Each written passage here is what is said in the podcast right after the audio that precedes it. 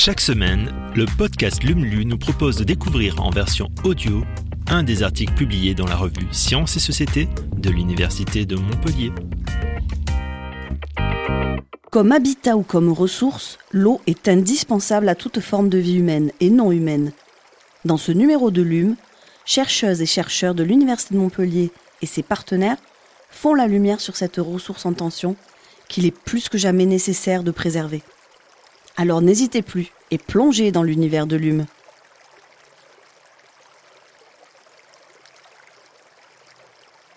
Dangereux dégel. La température grimpe et la glace fond, déversant aujourd'hui des centaines de litres d'eau dans les cours d'eau. Mais demain, pour mieux anticiper les conséquences de la fonte des glaciers sur la disponibilité de la ressource en eau, les hydrologues cherchent à appréhender plus finement la dynamique de ces immenses masses glaciaires. De la glace à perte de vue, sur plus de 100 000 km, des sommets qui culminent à plus de 8000 mètres d'altitude. Bienvenue au troisième pôle, immense étendue glaciaire qui serpente sur 3600 km entre l'Afghanistan et la Birmanie. C'est la troisième masse glaciaire continentale, la plus importante au monde après l'Antarctique et le Groenland. Explique Pierre Chevalier. Cette région, l'hydrologue la connaît bien, pour l'avoir arpentée à maintes reprises. Des missions de terrain indispensables pour mieux connaître ces glaciers qui alimentent dix cours d'eau majeurs d'Asie dont dépendent plus d'un milliard d'habitants, dans les montagnes comme dans les bassins fluviaux situés en aval. Un troisième pôle aujourd'hui menacé par le réchauffement climatique. D'après une étude publiée en 2019 par l'International Center for Integrated Mountain Development, les deux tiers des glaciers de l'Himalaya et de l'Inde-Couche pourraient fondre d'ici à la fin du siècle si la planète restait sur la même trajectoire d'émissions de gaz à effet de serre. Lorsque les températures augmentent, non seulement il y a moins de glace qui se forme au sommet du glacier, mais de surcroît, la fonte au bas du glacier s'intensifie. D'ores et déjà, dans les montagnes de l'Himalaya et du Karakoram, certains glaciers reculent. Précise le spécialiste.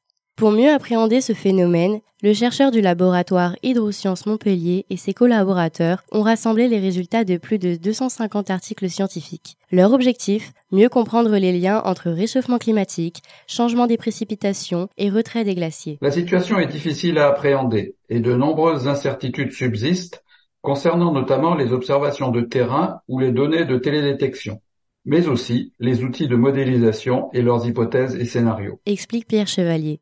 Le devenir de ces géants de glace est pourtant un paramètre primordial dans la région, en particulier pour le bassin de l'Indus, dont 50% des ressources en eau proviennent directement de la neige et des glaciers, alors que les bassins voisins du Gange et de Brahmapoutre sont davantage dépendants des pluies et de la mousson. Avec la fonte des glaciers, le débit des cours d'eau augmente et donc, dans un premier temps, il y a davantage d'eau disponible. Puis, quand le glacier diminue et se rétrécit, il va restituer moins d'eau et la ressource va alors s'amenuiser. Raconte l'hydrologue.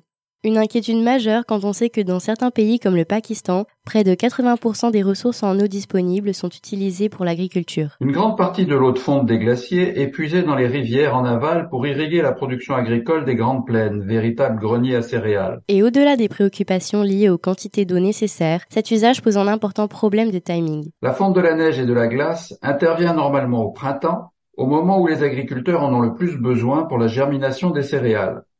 Si l'eau venait à manquer à cette période de l'année, cela serait particulièrement critique. Alerte l'hydrologue.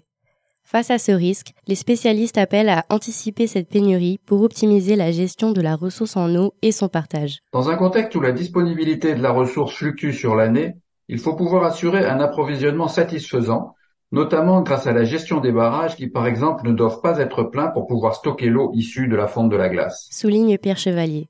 Mais pour mieux anticiper, les chercheurs manquent encore de données comme l'a mis en évidence leur étude publiée dans Science. Pour combler ces lacunes, nous recommandons de mettre en place un réseau d'observation étendu qui place des stations météorologiques entièrement automatiques sur des glaciers sélectionnés. Explique l'hydrologue.